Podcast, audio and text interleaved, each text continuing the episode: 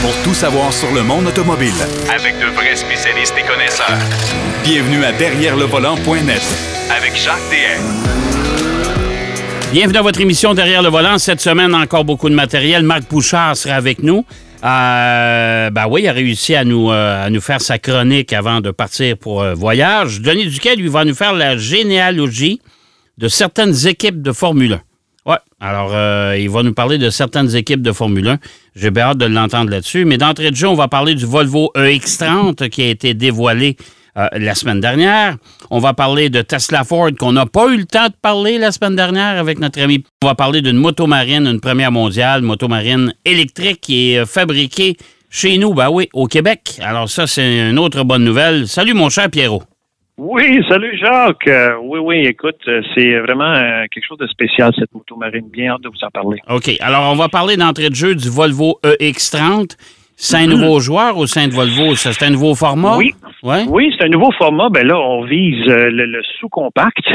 OK. euh, chez Volvo, sous-compact avec ce X30 qui va certainement remplacer le, le XC40.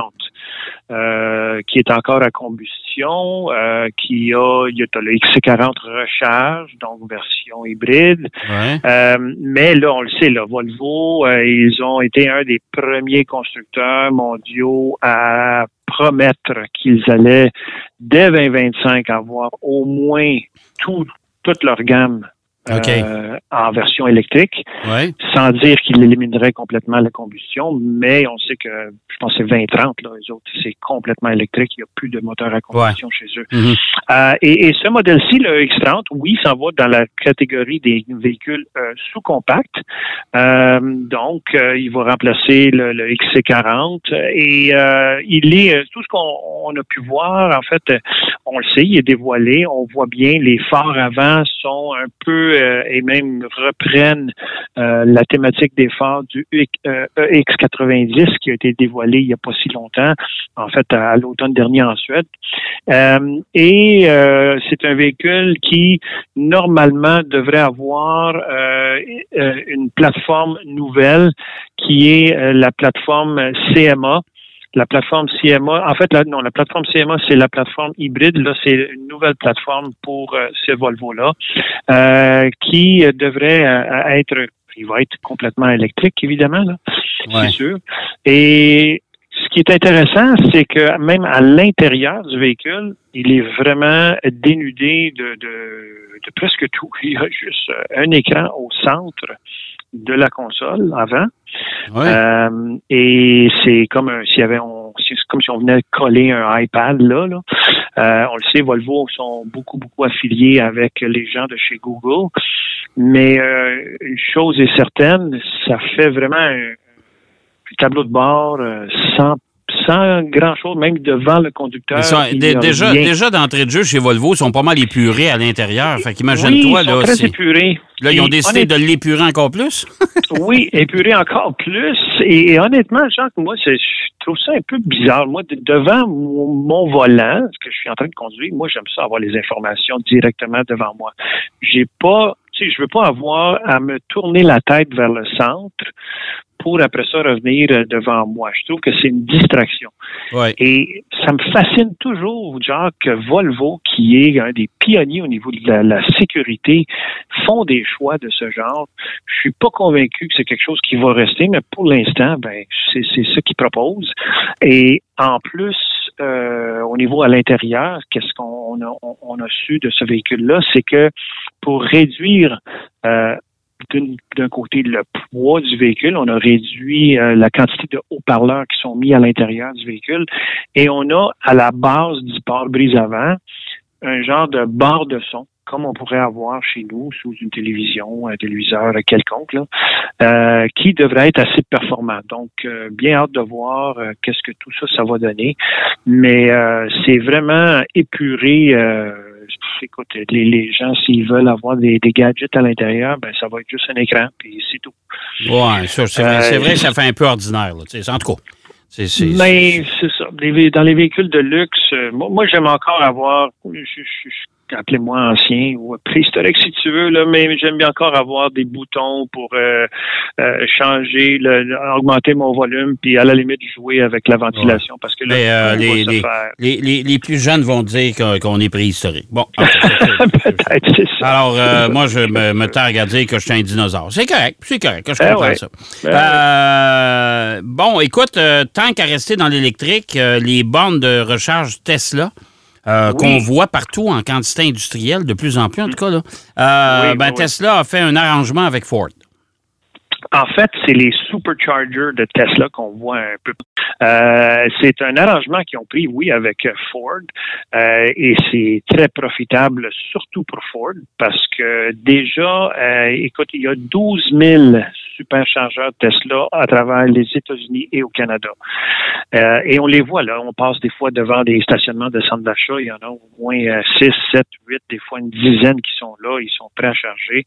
Mais il y a souvent pas beaucoup de voitures qui sont en train de se charger. Donc, Ford va en profiter parce que Ford, faut le dire, avait déjà un réseau de chargeurs qui s'appelle Blue Oval, donc l'ovale bleu qui est euh, la, marque de commerce de, Ford. Euh, et euh, on, vise évidemment les, les modèles les plus populaires comme la Mach E, le F-150 Lightning, qui vont profiter de cette entente-là.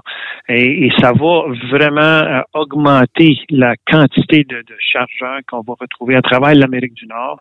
D'ailleurs, Blue Oval chez Ford euh, pense en ajouter au moins 1800 autres des chargeurs rapides sur des emplacements publics euh, et d'ici le début de 2024, donc dans les prochains mois.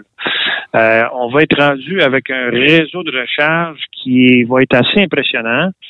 Et euh, tout ça, évidemment, avec les ports de, du système de charge combiné, le CCS qu'on appelle, Ouais, là, ouais. euh, qui va être, va faciliter la charge pour euh, bien du monde. Autant chez Ford, ben Tesla, on le sait, là, ça existe déjà. Là, tu sais. Mais euh, l'idéal, ça serait de rendre ça aussi euh, accessible pour euh, toutes les voitures électriques, parce que c'est ça, c'est un des, des, des, des clous de, de, de cette euh, transition énergétique. Oui, hein, oui, ça, tout à là. fait. Surtout Tesla, c'est eux autres qui ont, qui ont ouvert la voie, c'est eux autres qui ont donné euh, le, le- le- premier souffle aux, aux véhicules électriques. Fait que ce serait le fun. Exact. Et surtout qu'ils ont déjà voulu donner leur, leur brevet en plus. Euh, Ben là, euh, c'est ça. Euh, rendez, rendez possible, les bandes de recharge sont déjà là de toute façon. Pourquoi pas? Non, non, exactement, c'est en plein ça, Jacques. Alors, c'est, c'est vraiment pour faciliter l'accès à ces bornes-là, là, il faut en avoir et il faut que ça soit accessible à tout le monde. Ouais. Fait que ça, c'est une entente entre Ford et Tesla qui vient juste d'avoir lieu et c'est tant mieux pour les utilisateurs. Parce que là, chacun des constructeurs, tu sais, Volkswagen va avoir son réseau, GM va Ben avoir oui, son ben réseau. oui. Ben Euh, Mais c'est parce qu'à un moment donné, là, il faudrait que ça soit uniforme pour tout le monde. Tu peux aller charger n'importe où parce que là, tu sais, tu vas t'en aller, tu vas arriver d'une place. Ah, il n'y a pas de borne euh, for- de GM ici. Ah, ben là, Ben, c'est je- ça. Je peu- comprends parfaitement, Jacques. C'est Ouais. comme si on disait que l'essence de, de SO ne fait pas dans, dans telle voiture, puis tu peux Ben, prendre Ouais. tu sais, c'est- ça. L'électricité, c'est l'électricité. Les électrons, ben, Ouais. c'est pareil pour tout le monde. Ouais. Alors, il faut que ça soit accessible pour tout le monde, selon moi. Tout à fait. Tout à fait. Bon, écoute, mon cher Pierrot, euh, on- il nous reste encore bien du temps, évidemment, parce que Oui. je sais que tu veux consacrer beaucoup de temps à l'essai de ta moto marine électrique Oui. fabriquée au Québec. Euh, Je suis content que ça soit toi parce que moi, un moto marine, je suis pas très habile là-dessus.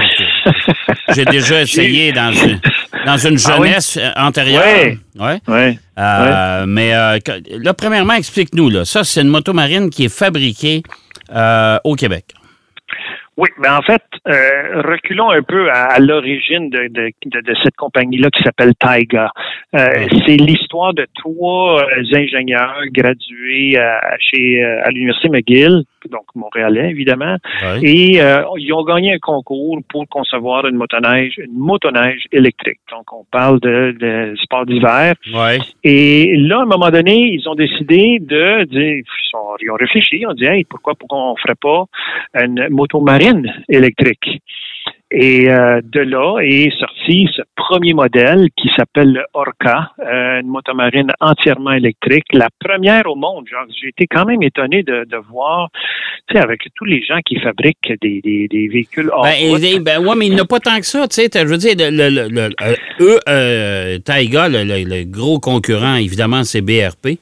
Ben les oui, produits ben récréatifs c'est de clair. Bombardier. C'est clair, c'est clair. euh, Mais euh, il bon, il y, en avait, il y en avait beaucoup plus dans le passé. Là. On se rappelle de toutes les marques de skido qu'on a vues Ouais. dans- pendant nos hivers.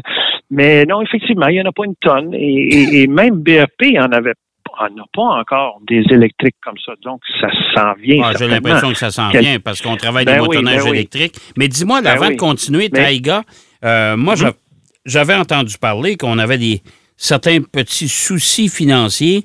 Euh, oui. On avait besoin d'investisseurs. Est-ce que c'est réglé, ça, oui, cette oui, ben, ils, sont, ben, ils sont toujours à la recherche d'investisseurs. Ce que Taiga a fait, ils ont euh, ils ont été sur euh, le marché de la bourse pour aller euh, chercher de la capitalisation, si on veut. Ouais. Euh, et euh, écoute, la, quand il- ça, c'est sûr, ça, ça l'a injecté beaucoup d'argent dans la compagnie. Ils ont pu, avec euh, une partie de, de ces fonds-là, construire l'usine qui se trouve à Montréal, à Ville précisément. Ouais. Euh, et euh, le gouvernement québécois a investi aussi 40 millions là-dedans. Mais tu sais, depuis l'investissement en bourse, euh, où la, la- la- la- les parts étaient à peu près à 17-18 dollars, maintenant on n'est plus euh, plus là-dedans du tout. Même on est sous les 2 dollars de, de, de parts. Oh, boy, ça Mais fait c'est une mal, façon ça. que Ouais. Ben, ça fait mal, mais c'est c'est une façon d'aller chercher des sous assez rapidement. Euh, écoute, je sais pas qu'est-ce qui va arriver avec le futur. Pour l'instant, écoute, ça a l'air à bien aller au niveau du carnet de commandes. Ça, c'est toujours en croissance. Euh, et je te dirais que les plans sont d'avoir deux autres modèles qui vont être plus abordables que la Orca. Parce que le modèle que j'ai eu à l'essai, c'était euh, pendant des journées de canicule. On est allé à Saint-Jean, à Saint-Charles-sur-Richelieu Ouais. donc euh, sur la rivière, euh, chez concessionnaire Thomas Marine, où on va pouvoir se procurer, ou même les Orca. Euh, c'est une la Orca, elle a de la particularité d'avoir une coque toute en fibre de carbone. Donc très solide, très légère. Euh, la particularité aussi de, de, de cette, euh, ce- cette motomarine-là, c'est que la, la batterie se trouve évidemment, oui, dans la coque. Tout est super bien scellé. Évidemment, on est sur l'eau. On ne veut pas avoir de l'eau avec l'électricité qui se mélange. hein. Non. Ça, c'est sûr. Non, parce on que aurait euh, des- on va voir on va défriser assez vite. Ouais, Ouais, c'est non, on ça. va friser assez vite plutôt. Euh, Peut-être. ça, c'est sûr. Mais, mais ce, que- ce, que- ce, ce que ça donne comme dynamique sur l'eau, c'est que ça rend la motomarine très stable, puisque le, le- le centre de gravité est plus bas Ouais. même que la- la- le niveau de l'eau. Alors, c'est très, très stable, mais euh, ce modèle-ci a l'équivalent euh, de, de 120 kilowatts, donc l'équivalent de 160 chevaux. Euh, je sais pas si tu sais, Jacques, mais 160 chevaux sur quelque chose qui pèse à peu près 700 livres, là, euh, Ouais, c'est. c'est- ça déplace un moyen temps. Ben, je comprends. Pas mal de fun. Mais l'autonomie, c'est quoi? Et voilà, l'autonomie, présentement, on est à 45 kilomètres. Euh, on s'entend que, tu sais, faire de la motomarine, là, c'est pas, euh, tu vas pas partir, euh, mettons, de, de, de Montréal puis aller jusqu'au lac Champlain. Ah non, non, ça, on tu sais, s'entend. c'est- Ouais, ça, c'est correct. c'est ouais. pour avoir Ouais. du plaisir sur l'eau. C'est comme un, un motocross dans le fond, là, ou des choses comme ça. Tu vas en faire une couple d'heures, tu vas commencer à te tanner. Fait que 45 km, ça, ça, ça équivaut à ça. Il y a trois modes. Il y a un mode range, qui est le mode économique, si on veut, où justement, il y a suffisamment de puissance, puis on peut étendre l'autonomie le plus possible. Il y a un mode sport, où là, on sent l'accélérateur, c'est exactement comme sur une motoneige. On a la- la- la- l'accélérateur, euh, c'est juste un levier en dessous de la poignée droite. Euh, et il y a même un frein, c'est un levier du côté euh, gauche, euh, qui fait en sorte que ça coupe le moteur et on, peut arrêter assez vite. Mais même juste en lâchant l'accélérateur, à cause de la friction de l'eau, ça nous ralentit assez vite. Ouais, ben oui. Ouais, Et il y a un mode qui s'appelle Wild. Et le mode Wild, genre, tu as la puissance instantanée. On a fait des, des, des, des accélérations avec ça sur l'eau. C'était assez remarquable. Et je te dirais que, outre le fait que, oui, il n'y a pas de bruit de moteur, on entend le bruit de la, la- du jet de propulsion sous le- la motomarine. Mais il n'y a plus de- d'odeur d'essence du tout. Du tout. Ouais. Donc, Ah ouais. c'est silencieux, c'est propre. euh, et je pense que dans la plupart des, des, des embarcations vont s'en aller vers l'électrification. Ben, ça, comme ça, dans le monde de l'automobile. c'est un peu le même principe. Mais ça, ça va se vendre combien, ça? Et c'est là aussi, là, ça c'est le premier modèle. Les compagnies sortent toujours les modèles les plus dispendieux au début. Ouais. Euh, écoute, euh, en US, ils l'affichent à 17 490, mais en canadien, ouais. c'est presque le double. On est à 33 900 Pardon? Donc, c'est ça. Presque 34 000 Une moto marine moto à marine. 34 000 piastres? Eh oui, monsieur, ça c'est la top of the line. Il va y avoir deux modèles euh, inférieurs, si on veut, mais on va toujours être aux alentours. Écoute, le modèle d'entrée de gamme va certainement euh, jouer autour des 20 000 tu sais. Alors, c'est, faut vraiment vouloir aller Ouf. vers ça. Euh, évidemment, Euh, c'est comme je dis, c'est à peu près le double. La 33 000 là, c'est le double d'une moto marine à essence euh, haut de gamme. Ça n'a pas de sens. Ça, non. Alors- là, je ne veux pas être plate, là, puis je veux pas être. Je trouve ça dommage parce que, écoute, moi, là, ça va être réservé aux gens riches et célèbres parce que moi, je Ben, ne c'est paierais pas peu- 34 000 piastres, moi, là, pour une bébelle que tu vas sortir Ben, quand c'est bien ça chaud. qui va arriver. C'est ça qui va arriver, Jacques. Tu sais, donc, Ouais. euh, c'est ça. Ouais. C'est- C'est pas pour la masse, mettons. Non, non, pas c'est tout à fait. Mais en tout cas, regarde, c'est la, la bonne nouvelle, c'est que ça, c'est, c'est fabriqué au Québec, c'est fabriqué chez Oui, nous. oui, Euh, oui. Chapeau à ces gens-là qui, euh, qui, ont, qui ont- qui ont eu l'imagination de, de- de- partir ça. Espérons, je souhaite que ça marche. Je souhaite que ça marche. Moi aussi, moi aussi. C'est une belle entreprise, franchement. Là. Bon, hey, chez nous. ben, mon cher Pierrot, euh, merci encore une fois. Euh. Puis la semaine prochaine, on parle de Fair Lady. Oui, l'original Fair Lady. L'original Fair Lady. OK. bon, ben écoute, on se parle de ça la semaine prochaine, mon cher. Super, excellent. Merci, Pierrot. Pierrot Fakin euh, qui nous parlait euh, d'une moto marine, pas, très, pas très abordable, malheureusement, mais au moins c'est fabriqué chez nous, une moto marine électrique. On a parlé également du Volvo X30 euh, et de Tesla qui a fait des arrangements avec Ford. Bonne nouvelle. On va aller faire une pause. Au retour de la pause, on parle avec notre ami Denis Duquet de la généalogie de certaines équipes de Formule 1. À tout de suite.